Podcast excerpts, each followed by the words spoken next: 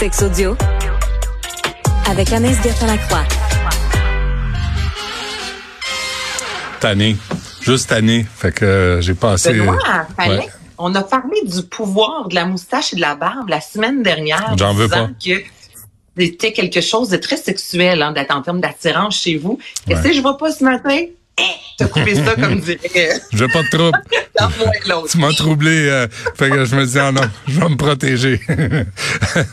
Ah, grande question aujourd'hui. Comment savoir si votre partenaire simule un orgasme? Oui, écoute, on commence ça fort hein, cette semaine. Donc tout d'abord, parce qu'on s'en est Euh, selon de nombreuses études, on dit que 6 femmes sur 10 euh, avouent faire semblant d'atteindre l'orgasme et ça assez régulièrement, alors qu'en moyenne, on dit que 3 hommes sur 10. Même 3 hommes, je trouve que c'est gros, il y a une tristesse. Tu sais, il y a quelque chose, on, peut rire, mais en même temps, c'est triste, là, Benoît, de feindre l'orgasme euh, à maintes reprises. Le but, il me semble, qu'on a un rapport sexuel, c'est d'avoir du plaisir et de pas nécessairement vivre dans le mensonge. Donc, il y a récemment des... Bon, tu vois, j'essaie d'être sérieuse. Non, mais, mais, mais vivre dans le mensonge, quand à un moment si intime, c'est vrai que c'est c'est pas c'est troublant. Ben c'est triste et exactement. Donc là, si jamais vous vous posez la question, euh, est-ce que mon conjoint, ma conjointe a euh, faim l'orgasme une fois dans sa vie, je vous dis tout de suite, la réponse est oui. Mais est-ce que ça arrive souvent?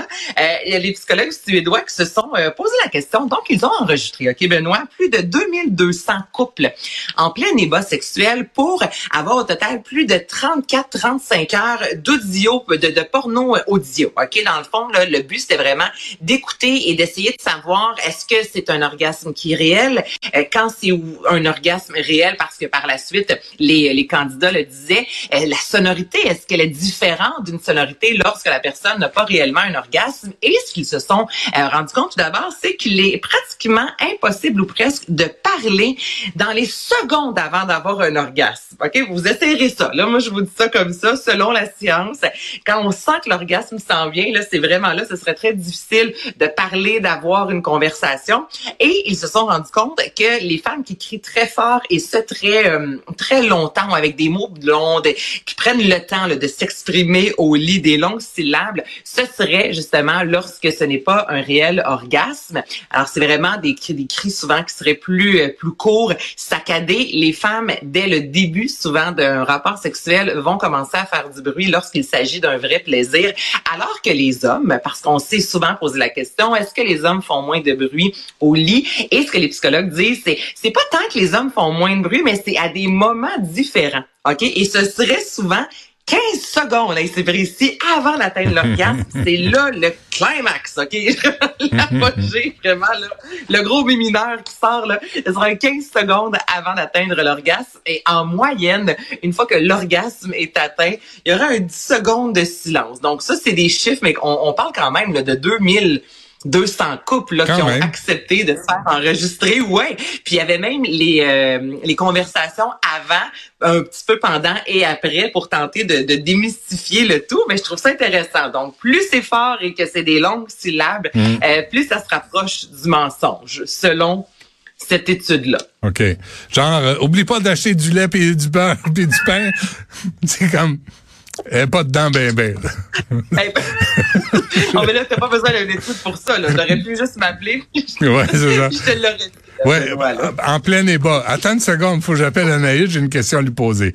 Euh, là, ma, femme dit... Dis, cette fra- Le fait que la science dise vraiment que c'est impossible de parler, je- Ouais. ça, je suis pas certaine. Je, je, je, je sais pas. Je, je vais devoir le. Pensez, là. Je vais investiguer. Je penser. Ben là, je, je penserai pas ça comme ça avec Non. vous, mais dans ma tête, c'est possible de parler, il me semble. Je, je sais pas. Ben, tu me diras la prochaine ça, fois. Je ne sais pas. Non, non, non, mais je, je- suis sérieuse, Benoît. Dans ma, dans ma tête, c'est possible d'avoir un orgasme et de parler à la fois. Mais qu'est-ce que tu veux dire? Non. Qu'est-ce que tu veux dire à part euh, je, mon chéri, je t'aime, euh, lâche pas la patate, euh, je sais pas. Tu sais, l'encourager. C'est pas grave, tu feras mieux la quoi. pro- tu feras mieux la prochaine fois. Hey, déjà, là, que si tu vis dans le mensonge avec ton couple, Ouais. que tu fais l'orgasme, en plus, tu l'encourages à la fin. Ça va pas bien. Ça, Bon, euh, ça va pas bien. Ça va mal, Ben. faisons mieux demain, veux-tu? Hein? Ouais, ouais on, va faire, on va faire mieux demain, Benoît. Merci, Anaïs. Merci. On se reparle demain. Merci à tout le monde. Il y a Yasmine Abdel-Fadel qui suit à l'instant.